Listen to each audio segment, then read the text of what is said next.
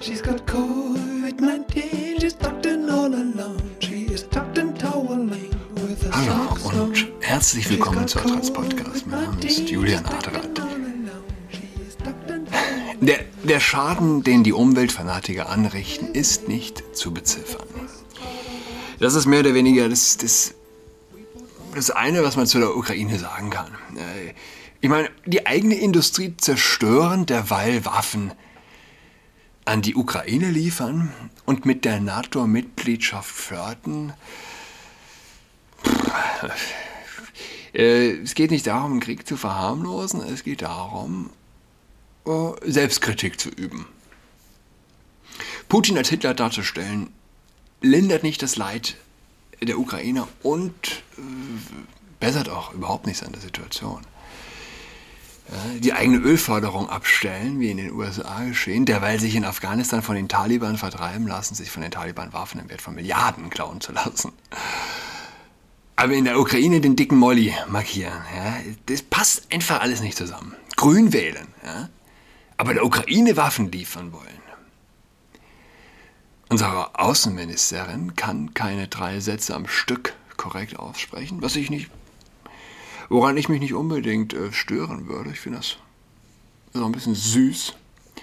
Aber es ist nun mal unsere Außenministerin, ja, und äh, warum wird sie die auf peinliche Weise plagiiert Außenministerin, beziehungsweise kann sich in dem Sessel halten.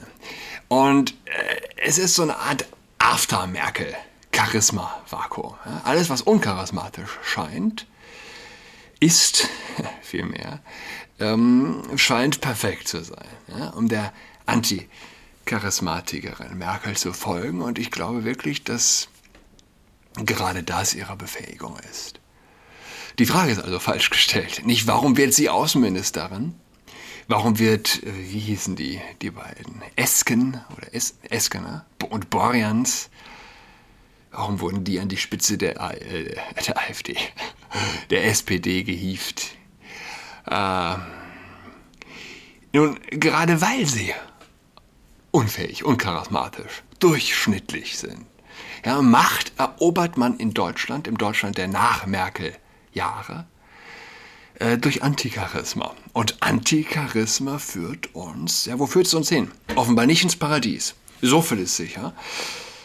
Und äh, es ist doch so, wenn, wenn vor dir ein Idiot steht und mit der Waffe fuchtelt, und du hast auch eine Waffe in der Hand, er steht vor dir, fuchtelt mit der Waffe in deine Richtung, während er an seinem äh, Smoothie nuckelt, ja, und an seinem, oder an seinem Sojamilchlatte, äh, oder Hafermilch, äh, an seinem Hafermilchlatte äh, und äh, an seinem Avocado-Bagel knabbert, dann wirst du ihn auch umnieten. Ich meine, was willst du mit ihm denn reden? Ha? Hat sich Putin so gefühlt? Dass in der Ukraine ziemlich irre Nazis ziemlich mächtig sind, das hatten selbst die deutschen Leitmedien in den letzten Monaten und Jahren gebracht. Nichts mögen sie lieber, als über Nazis zu berichten. In der Ukraine ähm, gewiss zu Recht. Und du hast also Nazis, die von der Hafermilch-Fraktion auf deren Kosten äh, die Teenies gehen, die von äh, Flugzeugen in Kabul runterfallen, mit Waffen und Geld vollgepumpt werden. Russland sagt, nicht mal allzu lange in der Ukraine hättest du eine, Nationalsozial also eine nationalistische, korrup korrupte Diktatur gehabt, die die fortlebende russische Bevölkerung unterdrückt hätte. Wenn ich das richtig verstanden habe.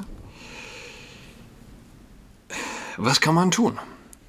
Greenpeace sagt, äh, Tempolimit könnte Ölimporte senken. Die Abhängigkeit von russischem Öl lässt sich nach Berechnungen der Umweltorga Umweltschutzorganisation Greenpeace kurzfristig deutlich verringern durch, Zitat, schnell umsetzbare Maßnahmen wie beispielsweise ein Tempolimit oder eine Verlängerung der derzeit geltenden Homeoffice-Pflicht könnte der Import von russischem Öl um insgesamt ein Drittel reduziert werden, teilte Greenpeace am Mittwoch mit.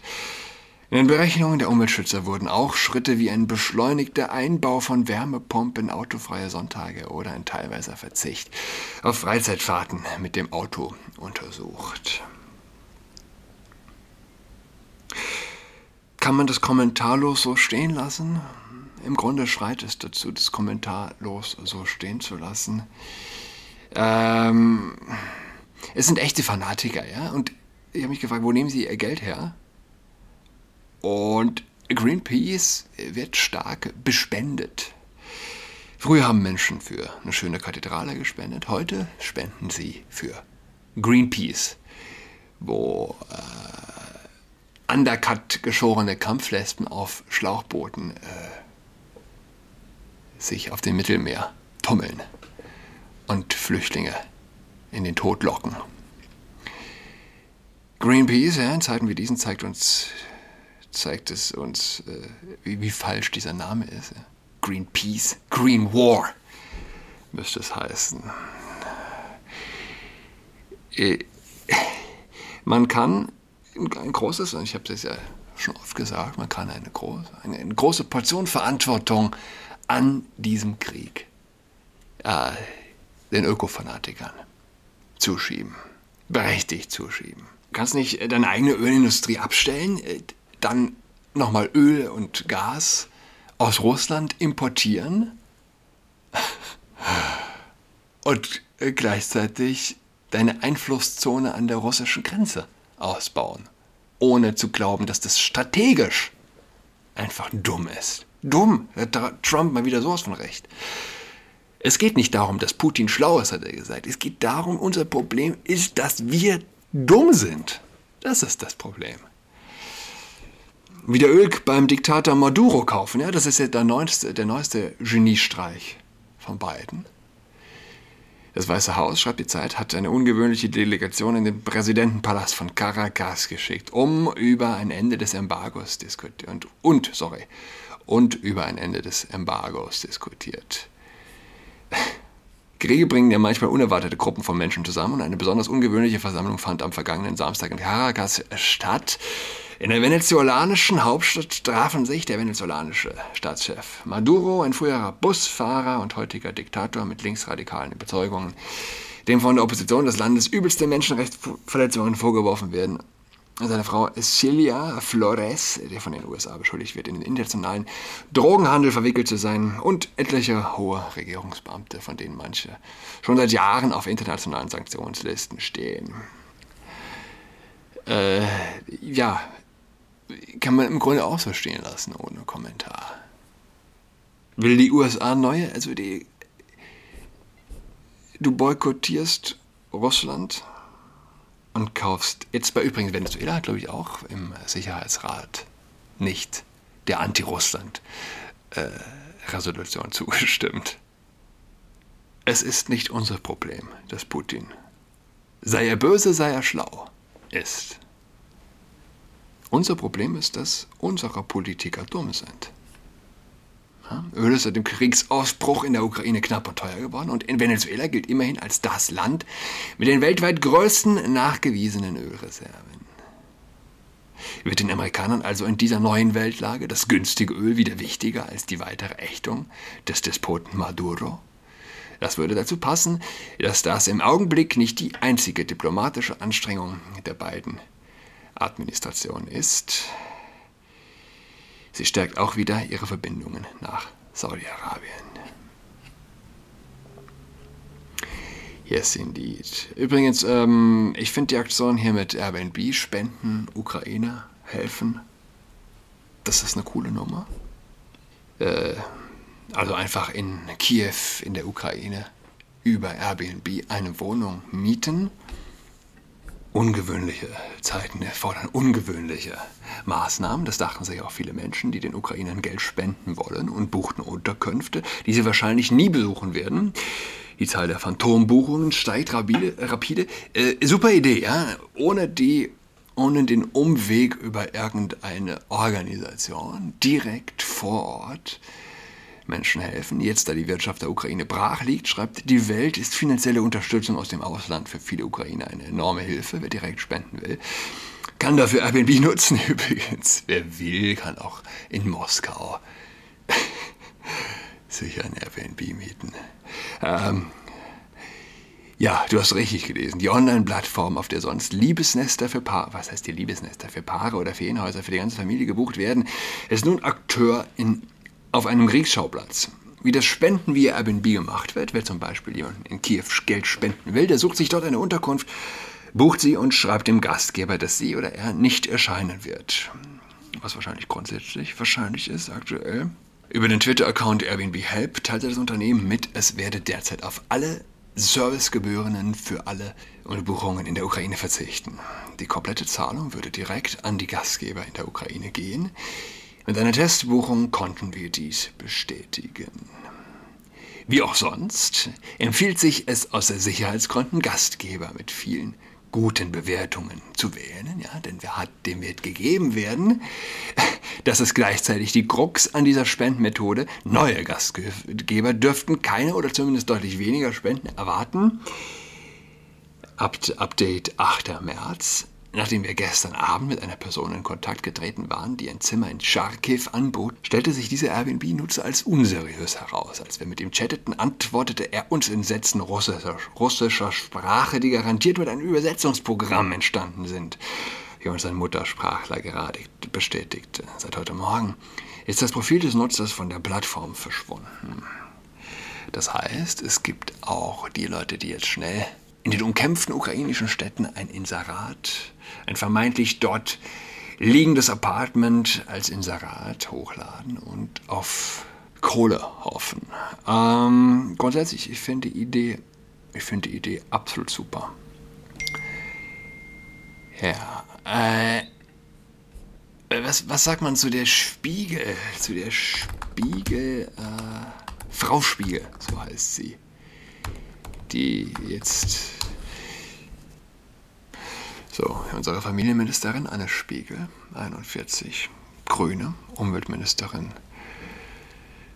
letztes Jahr in Rheinland-Pfalz, rückt in den Fokus des Untersuchungsausschusses, der am Freitag, morgen, im Landtag in Mainz tagt. Statt vor dem eigenen, äh, vor dem eigenen, statt vor dem steigenden Wasser zu warnen, sorgte sie sich um ihr Image und wichtiger Punkt, und ums Gendern. Denn am Nachmittag des 14. Juli, bevor die Flutkatastrophe 135 Menschen im Ahrtal in den Tod riss, gab Spiegel eine fatale Pressemitteilung frei. Daran wurde verbreitet, dass kein extrem Hochwasser zu erwarten sei. Eine verhängnisvolle Falschannahme. Außerdem gab es in der Mitteilung Ratschläge für Flussanlieger und Betreiber von Campingplätzen. Sie sollten die Lage im Blick behalten und Vorkehrungen treffen, falls ufernahe Bereiche überspült würden. Spiegel schrieb ihrem Team nach Bildinformationen aus einer Sitzung, konnte nur kurz draufschauen und empfahl, bitte noch gendern. Campingplatzbetreiber, Stern. Nee, nicht Stern. Binnen groß I, innen. Ansonsten Freigabe. Das heißt, du kannst, du, du bekommst nicht beides als Grüner. Ja? Du kannst nicht vor, der, von dem drohenden Weltuntergang warnen. Du kannst nicht jede kleine Katastrophe dem Klimawandel anlasten und gleichzeitig dementsprechend unvorsichtig sein und aber klar, ein solcher Fehler passiert einem leichter, der den Fokus aufs Gendern legt, ganz offensichtlich. Fatale 1634 wurde die Mitteilung verschickt zu einem Zeitpunkt, als bei der Leitstelle in Koblenz schon 50 Unwettereinsätze der Feuerwehr, Feuerwehr verzeichnet worden waren. Straßen unter Wasser standen und Sandsäcke gefüllt wurden. Ja. Sie schrieb selbst per SMS, wir brauchen ein Wording, das wir rechtzeitig gewarnt haben. Wir alle Daten immer transparent gemacht haben. Ich im Kabinett gewarnt habe. Wording, Wording über alles. Das ist das Ding der Grünen. Wording über alles. Ähm, wo wir Fastens, wo wir in der Fastenzeit sind. Innsbruck, Bild eines LGBT-Aktivisten als Fastentuch für die Universitätskirche.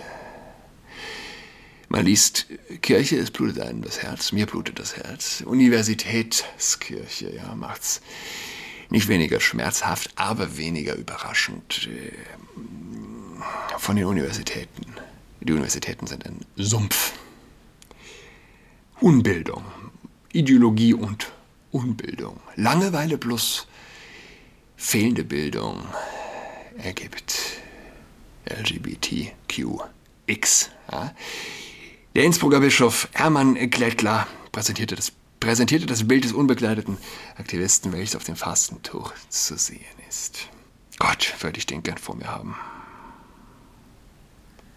Hermann Klettler. Bischof von Innsbruck, hat für die Universitätskirche St. Johannes Innsbruck ein Fastentuch präsentiert, das einen unbekleideten Mann auf einem Bett liegend zeigt. Eine fantastische Kirche, sehr schön, barock, toller Stuck, weiß, hell. Und über dem Hochaltar das große Bild, das Tuch, der halb zu sehende nackte Mann auf dem verzogenen Bettlaken. Es handelt sich um ein Werk der Tiroler Künstlerin Carmen Brucic und trägt den Titel Tired. Bischof Glätter hat Bilder von dem Altar mit dem Fastentuch auf seinem Instagram-Konto veröffentlicht. Der auf dem 4,5 mal 3 Meter großen Foto abgebildete Mann äh, ist der 23-jährige David Apakice. Der Künstler, Kurator und Aktivist lebt in Tiflis Georgien. Er ist halb Georgier und halb Ukrainer. Hapakice ist Mitglied des queeren georgischen Künstlerkollektivs, das sich zum Ziel gesetzt hat, toxische soziale Normen zu zerstören. Kein Gehirntumor könnte größere Verwirrung stiften in einem menschlichen Gehirn.